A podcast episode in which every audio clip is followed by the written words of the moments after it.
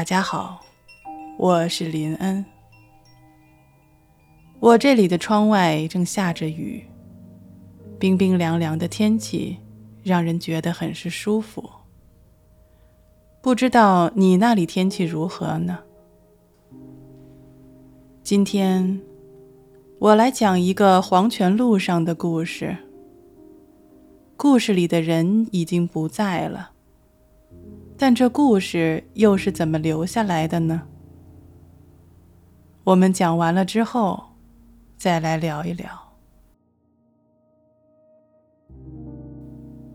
话说，陶老太太今天一百周岁了，儿孙们在病房里给她庆生。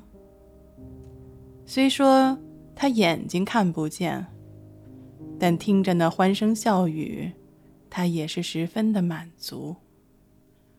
只不过他自己心里清楚的很。他快没有时间了。这一辈子，老太太过得十分精彩。唯一心里挂念的就是一个人。哦，不，应该说是一只鬼。总想着此生或许有机会再见他一面，想着他或许能够投胎到这人世上。想着，他跟自己或许有着什么联系，要不然怎么就救了自己一命呢？这件事藏在老太太心里一辈子了，从来没对他人说起过。记忆里，那张残缺的脸，还有那只闪着微光的眼睛，是他多年的秘密。当年陶老太太生孩子的时候，因为大出血抢救无效，已经被宣布了死亡。结果不知道怎么的，又有了心跳。大家都说那是大难不死必有后福。时间久了，连他自己也觉得，记忆中的黄泉路和那座漆黑的桥，说不定真的只是濒死时的幻想。他还记得，有个只有一只眼睛的蒙面鬼差带着他走上一座桥，那是一座漆黑的、没有实体的桥。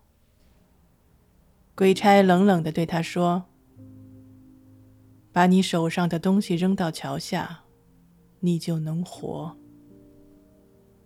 他口不能言，只能侧身朝桥下看去。那桥底和桥身融为一体，如漆似墨，完全分不清他是站在桥上往下看，还是在桥底往上望。这里的空间交叠出一种镜像，有一瞬间，他甚至觉得那桥底和桥身化成了一个圆，周而复始，循环往复。这时。一道白色的弧线如流星般向深邃漆黑的地方坠去。他抬头一看，是个骨瘦如柴的女子，一脸悲戚，痛苦不堪。随即又一道白影坠落，紧接着又一个。他这才发现，身边走过去一个又一个的女子，有的痛苦迟疑，有的果敢决绝。他们或是将手里的东西丢了下去，或是自己跳了下去。身旁的独眼鬼差似乎也不急着催他，只是重复道：“把你手里的东西扔到桥下，你就能活。”他闻言一抖，不觉地握紧双手。这时候才发现右手里有个小小的物件儿，张开手一看。那是个发着温润白光的贝壳。这是，这是我的孩子吗？虽然看着只是个贝壳，但他知道，他与他之间，现在有了生死的抉择。你母亲死于血崩，你姥姥也是。他突然想起了父亲曾说过的话，所以现在他跟孩子只能活一个。据说母亲生产的时候，父亲选择了他，所以他始终无法原谅父亲，总觉得是因为他的选择让他一出生就失去了母亲。但从现在的形势来看，当时他之所以可以出生，或许是他的母亲做出了这样的选择。他选择了自己的孩子。原谅他吧。这时，一个微弱的声音在他的意识里响起，这让他有些惊异。那不是自己的思绪，那是一个女子的声音。若是自己还活着，可能会是觉得见了鬼，但现在自己都不人不鬼，也不知道死了没有，倒也不觉得可怕。只是这时，身边的鬼差反而浑身一颤。像是听到了那个声音，语气里立刻带了急切的情绪。他说：“你，快些选，时候到了。”他知道，自己不用选。在明白了他未曾谋面的母亲的心境之后，他庆幸自己的选择能让孩子活下来。但对这孩子的歉意却如洪水没顶一般，让人窒息。好想见他一面呢。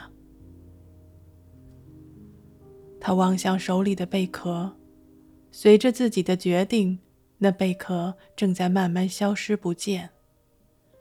他的身体越来越轻，思绪越来越浑浊沉重。他抬起头。看着一个女子纵身跳下，便也随着她倒向桥下。这时，身后突然有个什么东西撞了他一下，让他下落的方向有了偏差。鬼差似乎叫了一声什么，但他反正是要死了，管他呢。意识随着下落，陷入了一片黑暗。这就是。死亡吗？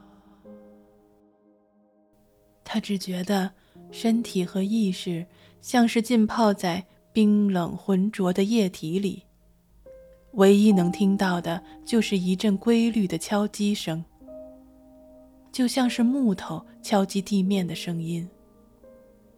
他的身体受声音的牵引，木然地向前移动着。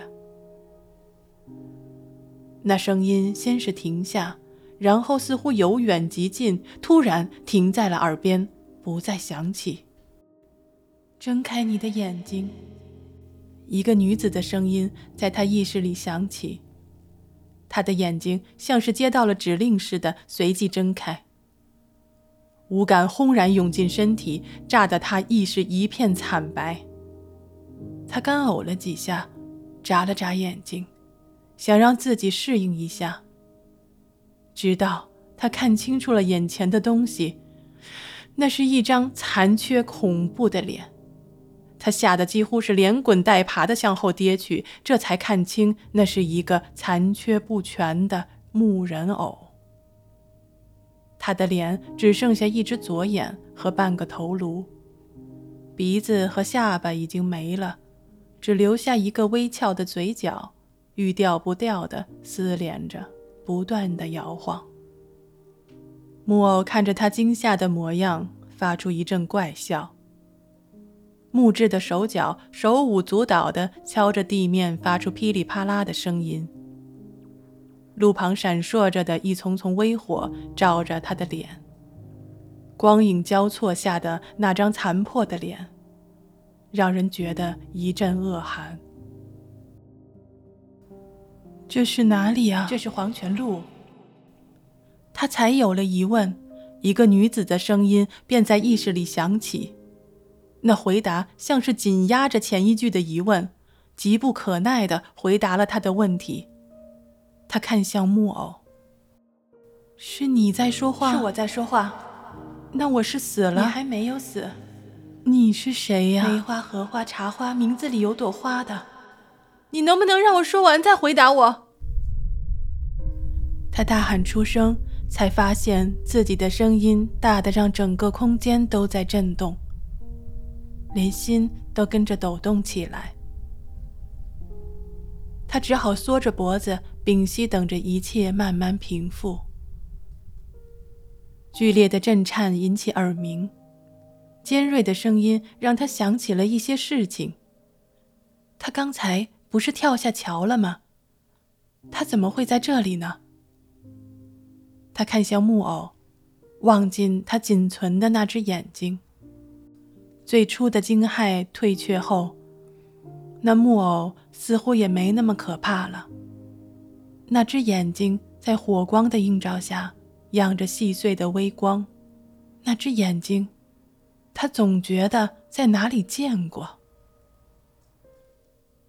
这时，静寂的空间里传来一阵铁链刮过地面的声音。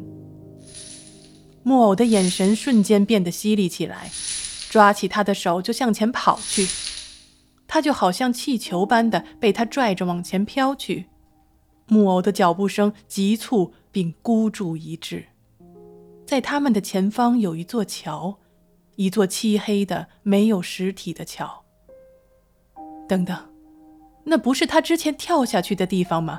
他大惊且心生恐惧，因为他发现，在自己的左手里正握着一枚小小的贝壳。你站住！你妄想逆天改命吗？隆隆的吼声随着铁链铮铮作响，惊天动地。木偶带着他在天地的震动中跌跌撞撞地跑上了桥，黑色的桥被桥下飞起的一颗流星照亮了。他望向木偶，木偶则迅速扭头向身后看了一眼，随即决绝地举起空着的那只木手，猛地向左眼抓了去。那只被流星照亮、此刻闪耀如繁星的眼睛，生生地被拽离了本就残破的脸。他只觉周身一暖，被木偶用力一推，便坠下桥去。身边一颗颗流星飞升向上，与他下坠的身躯擦身而过。他只来得及看那木偶最后一眼，只见丝魂已断，徒留一具残破的身体捏在一个黑衣人的手中，随即自己便被一道白光吞噬了。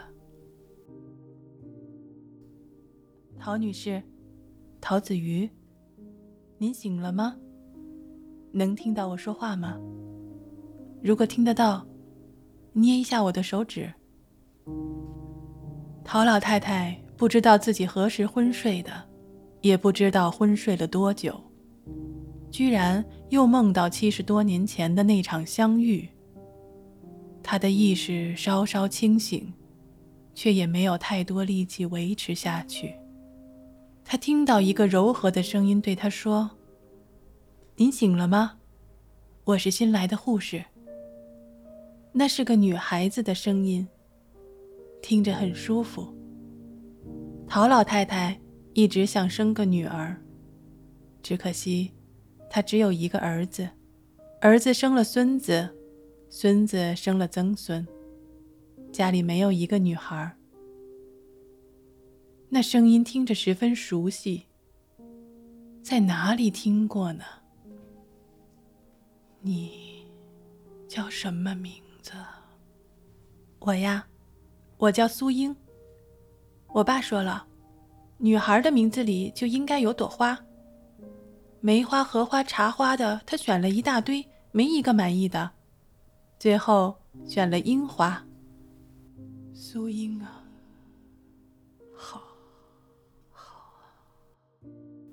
这回，老人没有开口回应。心率监控仪的心跳曲线缓慢的拉成了一条直线。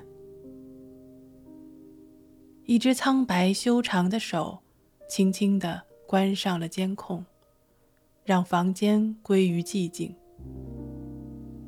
病房里根本就没有什么女孩，而是一个黑衣的男人。他看着面前这个终于走到生命尽头的漏网之鱼，抬手摸了摸脸上左眼的位置，那里空无一物。多日之后，葬礼已成。还是那个独眼的男人蹲在陶老太太的墓碑旁，十分敷衍地摘下一株植物。跟他高大魁梧的身材比起来，他的相貌实属阴柔秀气。满意了吗？有别于在病房里装出来的女子的声音。男人用深沉的声音问着陶子瑜旁边的一块墓碑：“千挑万挑的，挑了一株杂草投胎，你也是头一份儿。”他知道，不用多久，那棵杂草的根系就会深深地扎入地下，牢牢地抱紧下面的墓穴。陶老太太旁边的墓碑上有一张照片，照片里是个年轻的女子，她的脸与黑衣男人的相貌极为酷似，甚至让人有一种错觉，像是那男人抢去了女子的脸孔一般。男子站起身，低头看向那女子的遗像，想起多年前他也是这般低头看着她。只不过，那时他是一个被恶鬼分食到只剩下一颗头颅的生魂，而他还是一个无脸的鬼差。我把脸给你，我只想见见我的女儿。我只要一只眼睛就好了。那生魂的双眸异常明亮，那是一种。被绝望点燃了的希望，是他没有见过的。他忍不住问了一句：“你叫什么？”或许他不该问的。鬼差收起思绪，在转身离开前，最后看了一眼墓碑上的字，上面写着。苏英之墓，夫陶微兰，爱女陶子瑜，静立。